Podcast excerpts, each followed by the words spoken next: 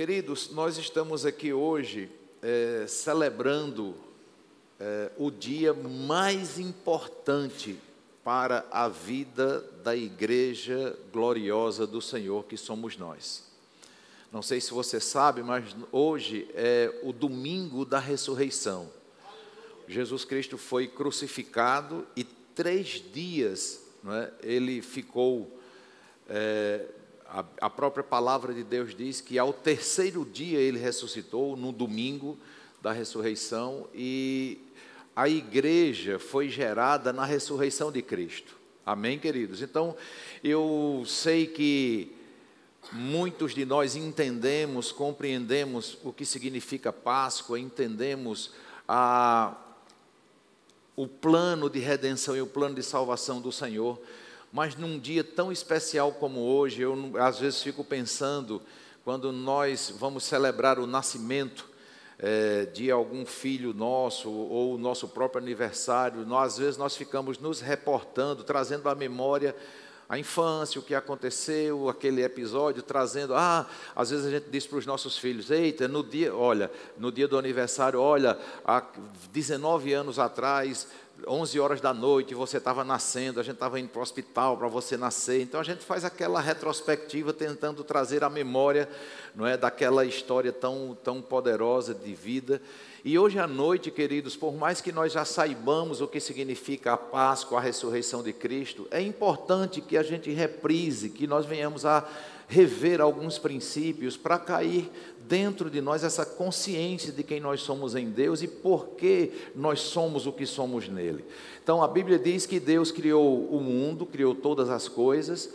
Antes de Deus criar o mundo, criar o universo, Deus, na sua presciência, ele já sabia de tudo que ia acontecer, mas ele levantou no seu coração esse desejo de nos criar sua imagem, criar conforme a sua semelhança e nos colocar para governar o mundo que ele ia criar.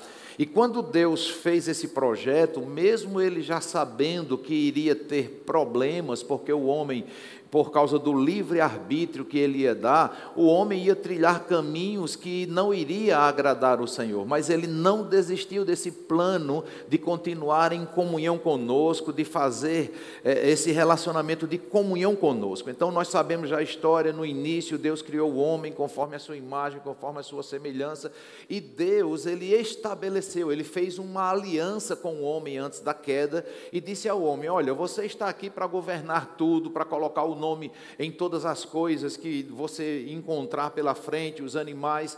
E o homem tinha essa liberdade de ser um parceiro de Deus no governo desse mundo que Deus criou. E nós sabemos que Deus é, para expressar o seu amor e para demonstrar que o homem não era refém de um Deus soberano que ia viver é, literalmente debaixo de comandos de Deus sem ter livre escolha, Deus estabeleceu que o homem tinha o direito de escolha, embora Deus dissesse: Olha, aconselho que você não me desonre, que você não me desobedeça, porque o plano que eu tenho é de uma comunhão eterna com você. E quando nós entendemos relacionamento de pai e filho, nós nós nunca imaginamos um filho nos trair, nós nunca imaginamos um filho enveredar por um caminho que nós não possamos abençoar, que nós não possamos concordar. É uma decepção para um pai quando, ele, quando o filho trilha um caminho de desobediência, quando o homem tem princípios, tem valores, a família, vamos chamar de tradicional, e começa a perceber que tem um filho que envereda por caminhos tortuosos por desobediência.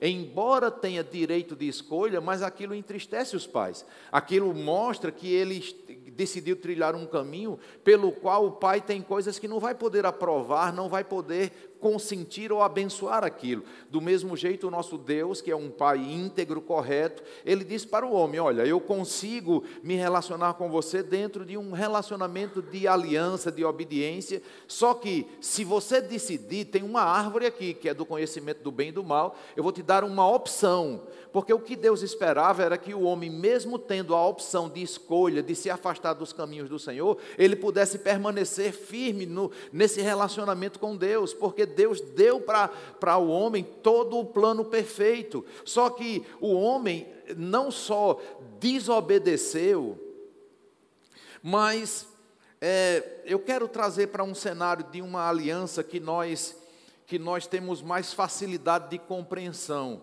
é na aliança do casamento. Então, na aliança do casamento, às vezes, é, há uma legalidade quando um dos cônjuges se abre para ouvir a voz de um galanteador ou de alguém que se oferece querendo é, oferecer coisa melhor do que talvez aquele relacionamento tenha, e dentro de, de uma infidelidade, nós não sabemos se é mais entristecedor alguém que estava numa aliança ter traído a aliança ou, ao invés de confiar em quem estava, a infidelidade também demonstra que deu crédito a uma outra proposta. Quem está entendendo? Então veja, Deus tava, tinha um relacionamento com o homem e o diabo trouxe uma proposta de comprometer o relacionamento do homem com Deus, que é perfeito, que é amoroso, que é pleno. Quando o homem desobedece, então Deus agora reprova, porque ele já tinha estabelecido que haveria uma reprovação, haveria um juízo.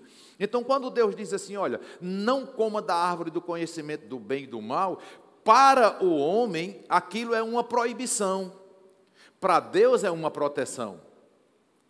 Quantos de nós colocamos limites nos nossos filhos pequenos, não deixa ele estar perto de uma escada, não quer que ele vá para um elevador sozinho, ele entende, eu não posso nada perto do meu pai, meu pai me proíbe disso, me proíbe daquilo, só que na visão dele é uma proibição, nós sabemos que nós não estamos proibindo de nada, ele, ele está sendo protegido, o homem não entendia isso, e o homem foi ficar vulnerável num relacionamento daquele que mata, rouba e destrói. Era isso que Deus queria evitar, que o homem não se aliançasse com o diabo não se aliançasse com aquele que queria ser o que Deus nos fez, imagem e semelhança de Deus. O próprio Satanás, ele, a, Lúcifer, ainda anjo de luz, ele disse: Eu subirei às mais altas nuvens e serei semelhante ao Altíssimo. Ele orgulhosamente não se conformou com a posição que ele tinha, anjo ungido, que era um bem ungido da guarda, era o, o, quem governava a música no céu. Por isso que a música tem tanta influência na humanidade, perverte tanto os valores da família. A música tem tanto duplo sentido que na época da gente era mais duplo sentido, hoje não tem mais duplo sentido, é sentido mesmo. Não é verdade? É claramente. Então, nesse relacionamento, para para nossa segurança, para o nosso bem, nós podemos ver que Deus não desistiu desse relacionamento conosco e não deixou a nossa vida ficar na mão do diabo, vulnerável na mão daquele que não que não tem nada, não tem nada para nos favorecer. Sabe, queridos, porque se nós fomos feitos, criados por Deus, presta bastante atenção. Se o diabo consegue atrair qualquer um de nós para o lado dele, ele não nos fez, ele não é nosso dono. Então, queridos, para nós na mão do diabo somos franco-atiradores. Ele vai utilizar e desgraçar a nossa vida da maneira que ele puder, porque ele não tem nada com a gente. Quem está entendendo isso? Diga, o diabo não tem nada comigo. Então, queridos, na hora que ele encontrar uma legalidade e uma brecha, ele vai vir para destruir, para roubar e para matar mesmo é, é, o, é o chamado, é o ministério dele. Então, queridos, quando o homem peca, a Bíblia diz que o homem que tinha plena comunhão com Deus, ele agora percebe que estava nu. Eu queria que a mídia colocasse aí Gênesis capítulo 3, versículo 7. Coloca aí Gênesis 3, 7. Eu quero ir pontuando rapidinho é, é, pela palavra para você ir caminhando comigo dentro do contexto de uma história que não é uma história da humanidade. Diga, é a minha história. Diga, é a minha história. A gente precisa entender isso, que nós estamos estudando aqui, queridos, é a nossa geração, é a nossa história, como, nós, como isso começou conosco. Então, Gênesis capítulo 3, versículo 7, coloca aí, por favor.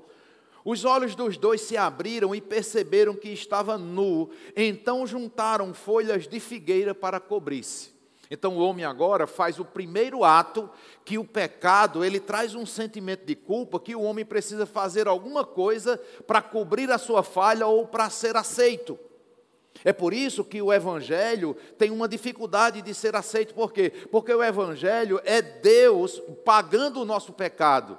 Nós não precisamos fazer nada, pela graça nós somos salvos, é pela fé que nós recebemos isso. Mas para a mentalidade do homem, até por uma influência mesmo de Satanás, porque 2 Coríntios 4, 4 diz que o diabo, que é o Deus desse século, ele cega o entendimento dos incrédulos para que não lhes resplandeça a luz do Evangelho e não haja salvação. Sabe, queridos, é, é, quando Paulo está dizendo que a luz do Evangelho precisa resplandecer. Se nós estivéssemos aqui hoje, olha, olha só, eu estou aqui numa, numa posição privilegiada. Estou vendo ali minha sogra com a gargantilha bonita, ela tem o um nome ali, Guia. Não é fuleirada ouro, não, é de ouro mesmo.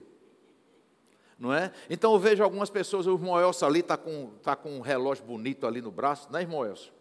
Eu digo, o senhor com um relógio bonito aí no braço, eu consigo ver. O irmão Paulo ali também está com uma camisa azul. Não é? Edivaldo está com um relógio bonito, um tênis ali. Eu consigo ver a beleza das cores. Eu consigo perceber que pessoas estão com, artef com artefatos. Mas se a gente colocar aqui tudo no escuro e a gente só estiver tateando, eu não consigo perceber a cor, eu não consigo, eu posso até perceber um volume de uma gargantilha, de alguma coisa, mas eu não sei definir o, o que é que tem escrito. Quem está entendendo isso? Então, do mesmo jeito, o homem na cegueira, sem, sem resplandecer a luz do Evangelho, ele fica tateando, ele fica cego, ele não tem noção, ele fica refém. Você pergunta a uma pessoa que não tem, re, que não tem revelação do Evangelho, você pergunta assim para ela: se você morrer hoje, você vai para onde? Ela diz: rapaz, é um mistério. Não é? Porque vem logo aquela incógnita. E se você que tem consciência de salvação, você disser, rapaz, como Jesus é o Cordeiro de Deus que tira o pecado do mundo e eu acredito que ele tirou o meu pecado, o céu me espera. Eu sei que se eu morrer hoje eu vou para o céu. Isso é uma arrogância. Isso é uma petulância, alguém dizer que está salvo. Quem é esse para dizer que está salvo? Então veja que essa falta de compreensão das realidades espirituais faz com que o mundo ande nas trevas. Só, queridos, que coloca aí Gênesis capítulo 3, versículo 21. Coloca aí, por favor, mídia, rapidinho. Olha uma, eu estava conversando com uma pessoa e ela fazendo uma referência de que a Bíblia é muito difícil de compreensão, que às vezes a gente tem dificuldade de entender o que Deus tem para nós. Só, queridos, que há o Espírito Santo de Deus que revela as verdades bíblicas para nós. Nós não podemos ler a Bíblia como a gente está lendo um livro comum. Quando nós formos ler a Bíblia, a gente deve invocar o Espírito Santo de Deus, porque ele, ele, a Bíblia é o único livro que toda vez que nós vamos ler, o autor está presente. Agora, o, olha, o, o, nós não entendemos é, a ação de Deus, mas quando vem iluminação, a gente começa a perceber o que Deus tem para nós. Então o homem fez folhas de figo. Você acredita que folhas de figo com o sol ela resseca? Você consegue entender que folhas de figo não têm vida útil? Então, facilmente o homem ia precisar ficar envergonhado e percebendo que constantemente tinha que estar fazendo folhas de figo para si. E aquele ato era um ato religioso, era o homem pagando o seu, tentando cobrir sua falta. E Deus queria já sinalizar para o homem, embora ele não tivesse capacidade de compreender naquela época, por isso que nós não vemos a Bíblia explicitando para o homem, explicando por que que ali Deus pegou e matou um cordeiro, porque o salário do pecado é a morte. Mas o que é que nós vemos em Gênesis 3, 21? Coloca aí, por favor. Preciso que seja rápido para a gente agilizar. O Senhor Deus fez roupas de pele com elas, vestiu Adão e sua mulher. Quantos entendem que para tirar a pele de um animal ele precisa ser morto? Então aqui a gente já subentende que o primeiro sacrifício bíblico foi feito. Um animal precisou ser morto para que o homem fosse aceito por Deus. Quem está entendendo isso? Aí agora Deus recebe, porque na hora que o homem, se o homem tivesse dito assim, não, eu não aceito a, a pele do animal, eu, eu vou ficar fazendo folhas de figo. Mas o homem aceitou, por quê? Porque ele ouviu a voz do Senhor, mesmo ele caído, ele entendeu que era um comando de Deus e ele aceitou. O homem, naquela época, poderia não entender, mas aquilo já estava sendo uma resposta da aliança que Deus tinha feito quando o homem caiu. Deus disse: Olha, do fruto da mulher vai nascer um que vai te ferir o calcanhar e você vai esmagar a cabeça dele, que era, no caso, a serpente. Falando de autoridade, que ia nascer do fruto da mulher, um que iria desfazer a obra do pecado. Então, queridos, o homem vem caminhando com, com, com Deus, num sentido de obediência, e nós vemos que durante toda a antiga aliança, nós vemos derramamento de sangue de animais que eram derramados por ordenança divina,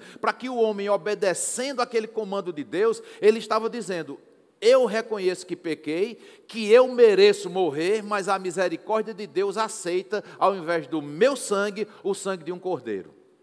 Era a misericórdia de Deus operando. Só que anualmente o homem precisava repetir aquele sacrifício. Por quê? Porque a justiça de Deus não aceitava o sacrifício de um animal como sendo pleno, como sendo perfeito. Por quê? Porque o pecado afetou o homem não foi o animal. Quem está entendendo isso? Aí agora, o homem, nesse caminho de sacrifício, Deus vai conseguindo se relacionar com o homem e trazendo o homem para perto. Só que nós vemos que o homem, por causa de desobediência, trilhando seus próprios caminhos, o homem enveredou para um caminho de escravidão. E o homem, a, a, o povo de Deus, ficou escravo no Egito ficou escravo de Faraó, e queridos, o povo de Deus era massacrado. A escravidão ali era relacionada a trabalho, a não ter liberdade, tudo que eles faziam tinha que ter a autorização de Faraó, e Deus decidiu libertar o seu povo. E Deus convoca Moisés e Arão para serem representantes de Deus perante Faraó. E a Bíblia diz que Deus prometeu libertar o seu povo, e, e mandou Moisés falar com, com Faraó para libertar o povo, para celebrar para Deus uma festa no deserto. E aí nós vemos que Faraó não aceitou, ao contrário, disse: eu, Quem é o Deus de vocês? Eu não reconheço o Deus de vocês, e outra coisa, vocês estão querendo que eu libere vocês para terem folga, ao contrário, eu vou apertar vocês ainda mais. E aí nós vemos a famosa história das dez pragas do Egito, onde era juízo de Deus vindo sobre o Egito por causa da desonra, do alto nível de afronta que Faraó estava dando para Deus. Vocês estão entendendo, queridos? E aí, quando chega na última praga do Egito, Deus reúne o povo e diz assim, através de Moisés: diga a toda a congregação, diga a todo mundo que hoje, hoje, à meia-noite, vai passar um anjo destruidor, o anjo da morte. E que cada família minha, cada povo que se diz povo meu, precisa pegar um cordeiro, sacrificar esse cordeiro e passar sobre os umbrais da porta. Naquela época, as portas de madeira tinha o que a gente chama hoje de portal ou de, de forra de madeira. Então eles tinham que colocar o sangue nos umbrais da porta. O homem lá não entendia, mas quando ele obedecia, era, em outras palavras, apontando para aquilo que Jesus ia viver na cruz do Calvário. O sangue de Jesus foi derramado sobre o madeiro. Quem está entendendo isso? O homem não precisava entender, ele precisava obedecer. Então, na hora que o homem lá, as famílias, sacrificava o animal, colocava o sangue dos umbrais da porta, aí agora Deus ordena que o seu povo, a partir daquele momento, iria celebrar a Páscoa, que era passagem, libertação, o povo de Deus saindo da escravidão. Mas entenda bem, queridos, não era da escravidão do pecado, era da escravidão do trabalho, de serem é, é, é, oprimidos por Faraó.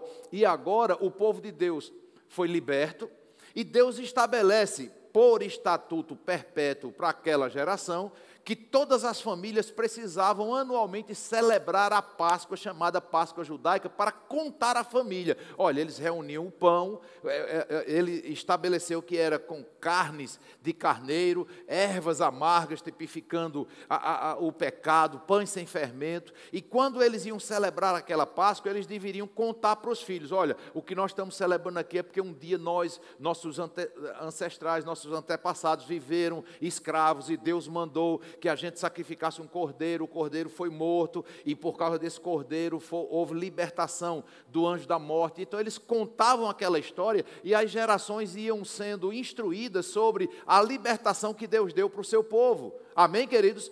Através de um cordeiro, da morte de um cordeiro. Só que Deus foi prorrogando esse tipo de aliança, ainda utilizando um cordeiro como um animal, porque havia uma dispensação preparada por Deus para a vinda de Jesus como cordeiro de Deus que tira o pecado do mundo. Amém, queridos? E agora, na dispensação dos tempos, vem Jesus como Cordeiro de Deus, não mais para livrar o povo da mão de um faraó, não é mais para livrar o povo da escravidão de um trabalho forçado, mas agora é para, de uma vez por todas, o homem com a capacidade agora de entender que salário do pecado é a morte, que quem deveria pagar pelo pecado era o próprio pecador, e agora Deus, na sua misericórdia, foi trazendo esse caminho, eu chamo de caminho de sangue, desde o início até Cristo. O homem, é, a gente às vezes não entende como é que tem tanto sangue derramado na cruz, pegar um, o, o, bichinho do animal, mas Deus quem criou o, animal, foi Ele que estabeleceu assim, nós devemos dar graças a Ele que Ele aceitava o animal que Ele mesmo dava, porque se Deus criou o animal, quem estava oferecendo o cordeiro era Ele. Porque ele é o criador dos animais. Então ele dizia: Olha, eu estou oferecendo o cordeiro para você, para você sacrificar pelo seu próprio pecado a misericórdia de Deus atuando. Aí agora, queridos, nós estamos na dispensação da graça, onde Jesus veio, deu o seu próprio sangue, agora não é mais o sangue de um animal, agora é o sangue de um humano. E por que agora esse sacrifício é perfeito? Porque esse humano, ele deixou a sua divindade e veio viver a nossa humanidade para em tudo ser tentado em tudo ser provado e não ceder. E agora ele vai para a cruz não por causa do pecado dele, que ele não cometeu pecado, ele foi para a cruz por causa do meu pecado e do seu pecado. Então, queridos, quando Jesus chega até a cruz, ele está nos libertando da lei do pecado. Essa é uma experiência pessoal, acredito que cada um tem a sua, mas nós sabemos porque sabemos que quando nós entregamos a nossa vida para Jesus, o pecado perde a força sobre nossa vida. Isso é uma realidade, porque o homem por si só não consegue chegar nesse caminho de avanço, de melhora de, de, condição de comportamento, de atitude. É a natureza divina que agora passa a fazer parte da nossa vida. Então, queridos, quando nós estamos em Cristo Jesus, em Cristo, Diga comigo, eu nasci. Em Cristo nasceu a igreja. Você está entendendo isso? Fica tranquilo, é só a equipe andando por ali. Então, quando, quando Jesus vem, presta atenção nisso. Qual foi o tema da mensagem de hoje? Da cruz ao trono. Amém? E eu quero entrar agora, eu fiz uma introdução para você entender agora o porquê desse tema. Então, quando Jesus vence o pecado por nós, o que é que adianta, queridos? O que é que adianta nós sermos, estarmos morrendo afogado, um bombeiro vai lá e nos salva da água, só que eu vou viver vulnerável a água. A qualquer momento eu posso cair na água de novo. Então, é uma ajuda inicial, me salva por um momento, mas a qualquer momento eu posso cair lá de novo. O que seria salvação para mim? Eu ser retirado da água e aprender a nadar. Sim ou não?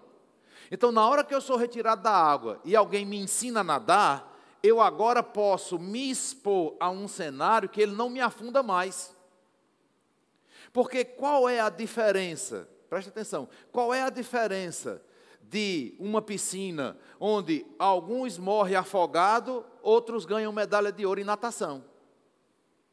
Presta bastante atenção. Agora, em Cristo Jesus, nós não somos retirados do mundo. Você nasceu de novo, mas você continua no, no mesmo ambiente social, na mesma realidade de vida, sim ou não? Nós estamos vulneráveis ao pecado do mesmo jeito quando não tínhamos entregue nossa vida, entregado nossa vida para Jesus. Então, queridos, o que é que muda agora? É como se Deus, em Cristo Jesus, Ele nos tirou da água, mas nos ensinou a nadar. Agora nós sabemos lidar com o pecado. Por quê? Porque antes nós ficávamos refém, a água nos afundava. Agora não, a gente nada sobre ela. Então, queridos, veja bem, a graça salvadora em Cristo Jesus é o estágio inicial daquilo que Deus tem para mim e para você como igreja. Então, nós precisamos entender, queridos, que nós em Cristo nós passamos pela cruz, porque fomos crucificados com Ele e ressuscitamos juntamente com Ele. Presta bastante atenção. Só que a Bíblia diz que em esperança nós somos salvos. O que é que significa em esperança nós somos salvos? Que embora nós tenhamos a fé e a convicção que a salvação já nos pertence hoje, ela ainda não está manifesta na nossa vida num contexto da glorificação, que é uma outra dispensação que nós vamos entrar como igreja. Amém, queridos? Nós entramos na dispensação que veio o Cordeiro de Deus, que tira o pecado do mundo, estamos na dispensação da graça. Só que Deus, Ele conhece o cenário que nós estamos inseridos. Por isso que Jesus, eh, quando, quando ele estava ensinando a oração do Pai Nosso, ele disse: Orai para que você não caia em tentação. Então nós precisamos entender, queridos, que agora em Cristo Jesus, nós não só fomos retirados do lamaçal do pecado, ele nos limpou, ele nos purificou e nos deu autoridade ele nos deu a condição de não irmos mais para lá. Ou seja, o lamaçal não tem mais força sobre nós. Eu posso voltar lá, se eu quiser. Amém? Agora, nós estamos em Cristo, Jesus não voltou ainda. A Bíblia diz que nós estamos num lugar de autoridade juntamente com Cristo, nós estamos sentados à destra de Deus juntamente com Cristo. Isso é uma posição espiritual. Nessa posição espiritual, eu devo me posicionar e andar nessa autoridade. O diabo, quando ele se levanta, queridos, eu não sei se você já teve a experiência de expulsar um demônio. Eu não sei se você já teve a experiência de lidar com a força das trevas. É real, irmãos. Mas não é real para te amedrontar, não. É real para você desfrutar da autoridade que você tem no nome de Jesus. Amém, queridos? Então nós precisamos entender que agora as tentações elas vão estar disponíveis do mesmo jeito. Um dia eu sem Jesus me, me rendia a algumas tentações. Hoje eu posso olhar para uma tentação e fazer o meu culto racional ao Senhor. Por quê? Porque a autoridade que está dentro de mim faz com que aquela proposta eu veja, rapaz, isso não vai agradar ao Senhor, isso não condiz mais com o meu estilo de vida, eu sou uma nova criatura. Satanás pode bater em retirada com essa tentação, você não vai conseguir. Então, quando nós chegamos até Cristo, nós estamos agora num caminho, queridos, onde estamos numa posição de autoridade, mas nós precisamos caminhar até o trono. Espiritualmente já estamos lá, mas no dia a dia nós estamos numa caminhada da cruz ao trono. Você pode entender isso? Eu quero mostrar para você a luz da palavra. Olha o que é que diz é, Hebreus capítulo 4, versículo 15. Coloca aí a mídia, por favor, vamos ler bem rapidinho. Hebreus 4, 15.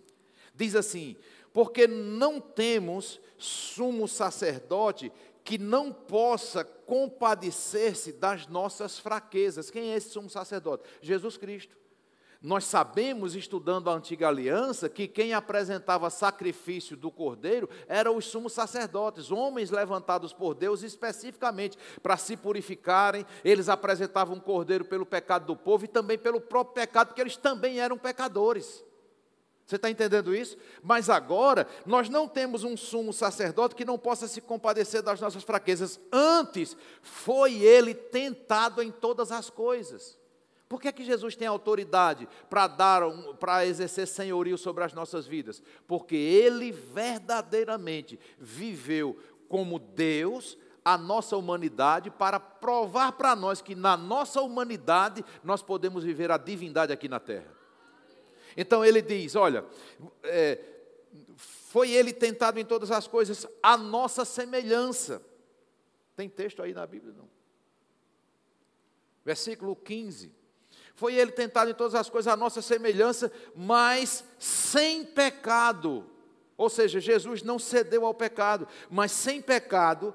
Acheguemos-nos, portanto, aqui foi uma sentença, foi o que Jesus viu sem pecado. Na sequência ele diz: assim, ou seja, sem pecado.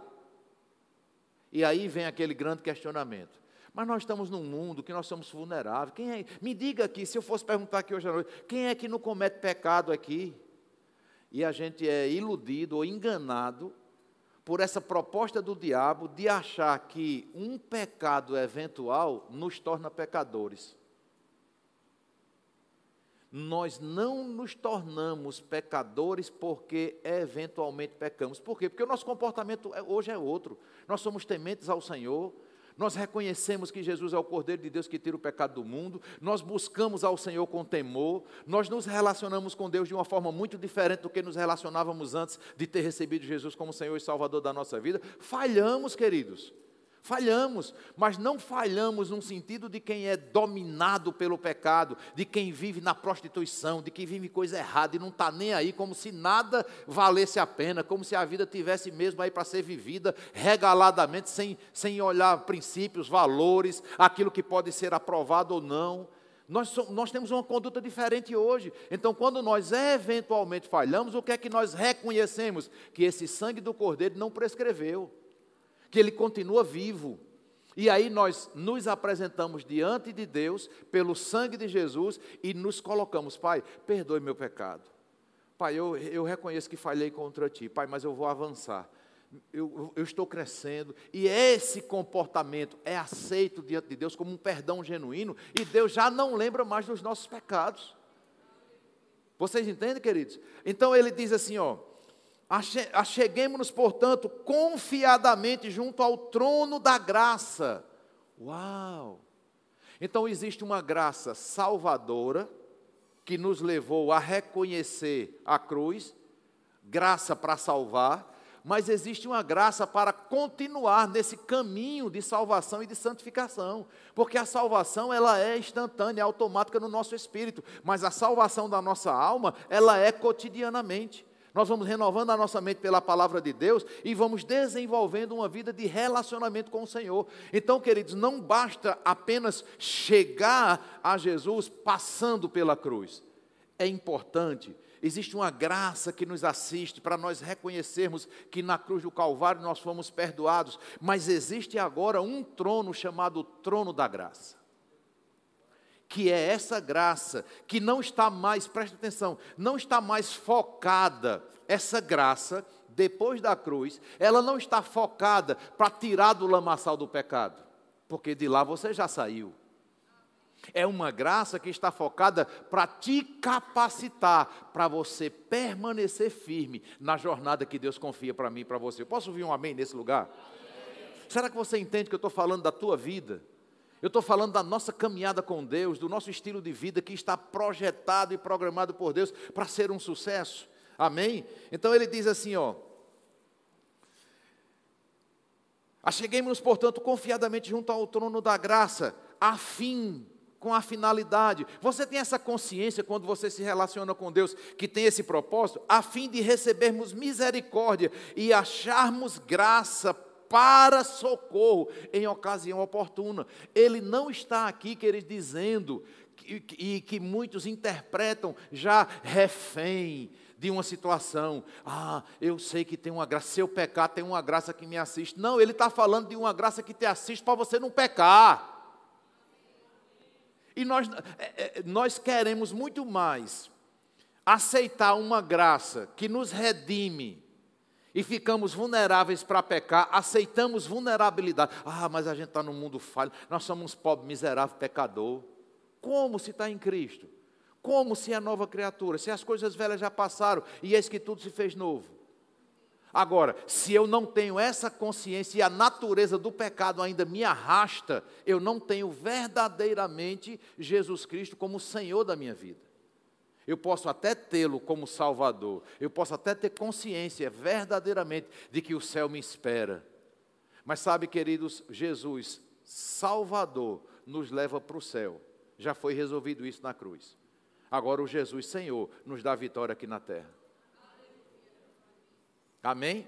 Então, ele agora diz assim: para acharmos graça para socorro em ocasião oportuna, ou seja, verdadeiramente essa graça. Paulo, quando estava diante de Jesus, ele foi dizer: Jesus, eu vou parafrasear, porque tem muita gente que pensa que quando Jesus, Paulo foi falar com Jesus era sobre enfermidade, e não era. Era sobre perseguição, ser esbofeteado. Chegava numa cidade para pregar o evangelho, era, era eh, apedrejado, era perseguido. E Paulo disse assim: Senhor, aonde eu chego eu sou perseguido.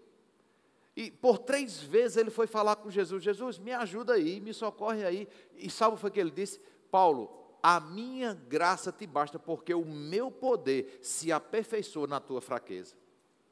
Então existe uma graça disponível que quando vem qualquer cenário que pode ser maior do que nós, se nós formos buscar esse trono da graça em ocasião oportuna, o problema é que nós não estamos conectados com Deus o suficiente para quando a luzinha do pecado vermelha se acende, a gente primeiro cede para depois buscar socorro. Mas ele está dizendo: se você entrar em oração, porque por isso que Jesus diz: ore para que você não caia em tentação.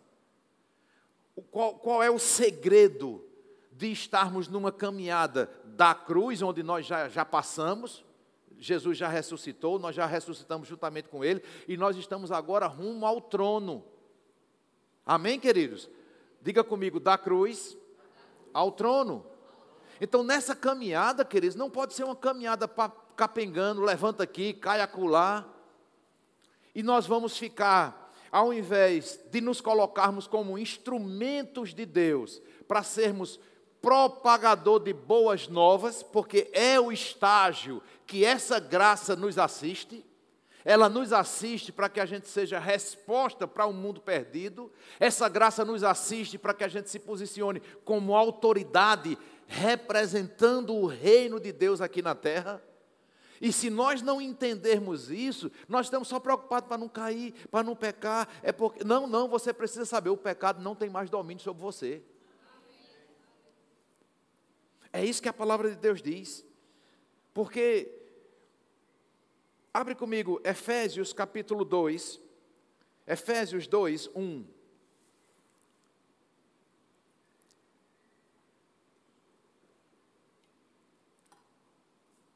Eu vou falar para você de uma graça que tira do lamaçal do pecado, que atua para nos livrar do pecado, mas também de uma graça que nos assiste para avançarmos para o centro da vontade de Deus.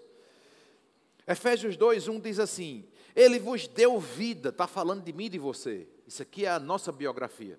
Ele vos deu vida, estando vós mortos nos vossos delitos e pecados, nos quais andastes outrora. Ele está falando aqui para um povo que já sabe de onde saiu.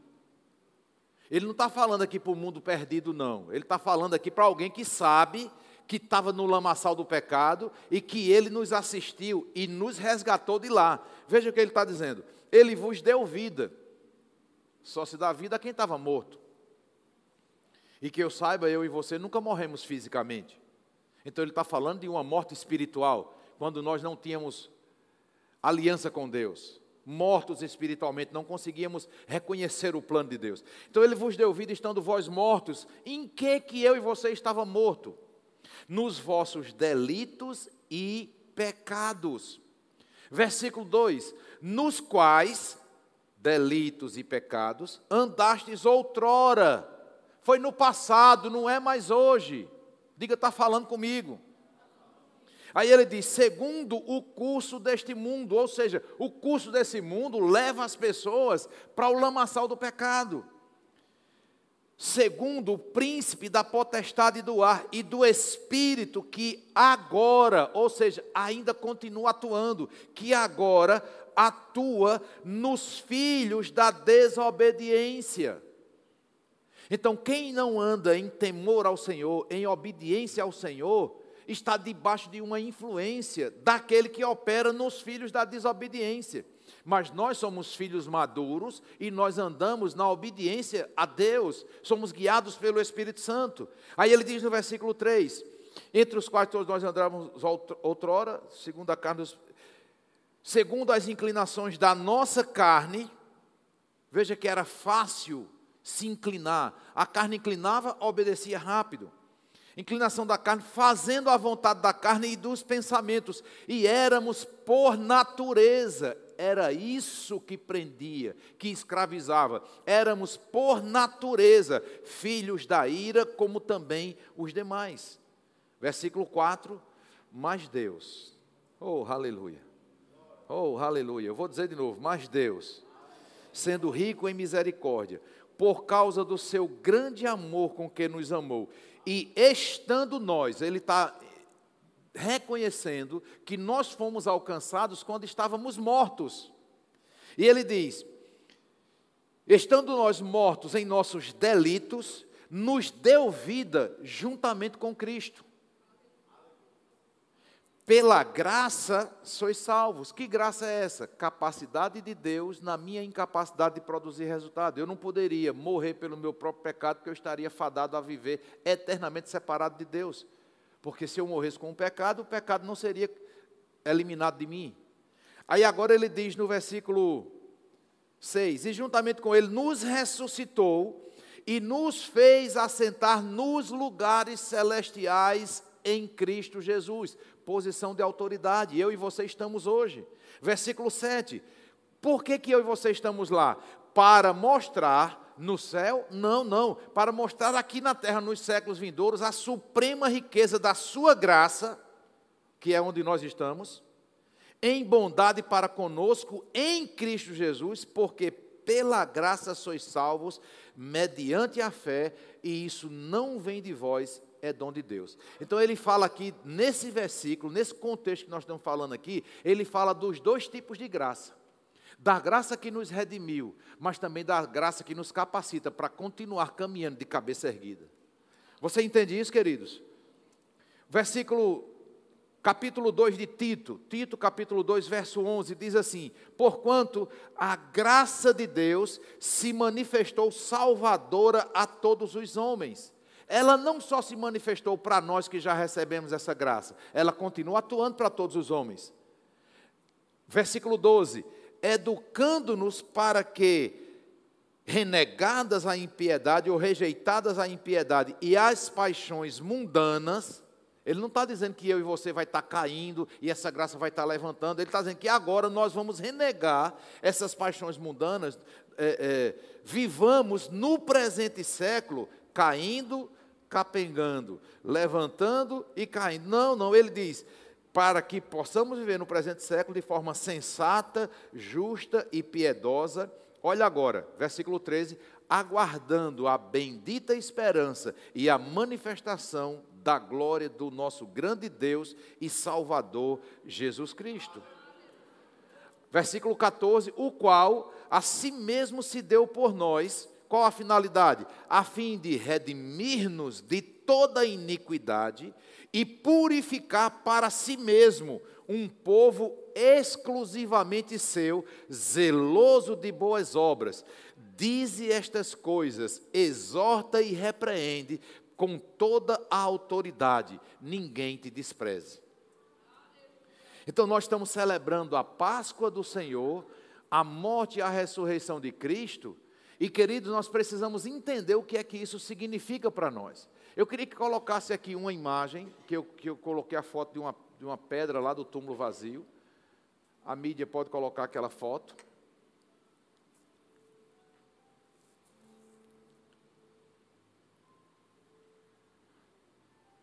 A morte não pôde detê-lo. O sepulcro está vazio. Isso aqui, queridos, é pós-cruz. A cruz já ficou para trás aqui, pós-cruz. Então, eu e você temos essa garantia.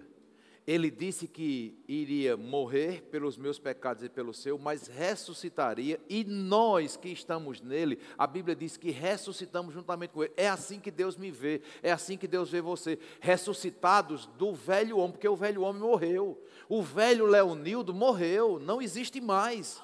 Para Deus não existe mais, agora eu sou uma nova criatura em Cristo Jesus. E sabe, queridos, nós vamos participar da ceia do Senhor nós vamos celebrar, porque a celebração judaica era com carne de carneiro, ervas amargas e pães asmos. O que era que eles celebravam? Libertação da escravidão do trabalho. Quem está entendendo isso?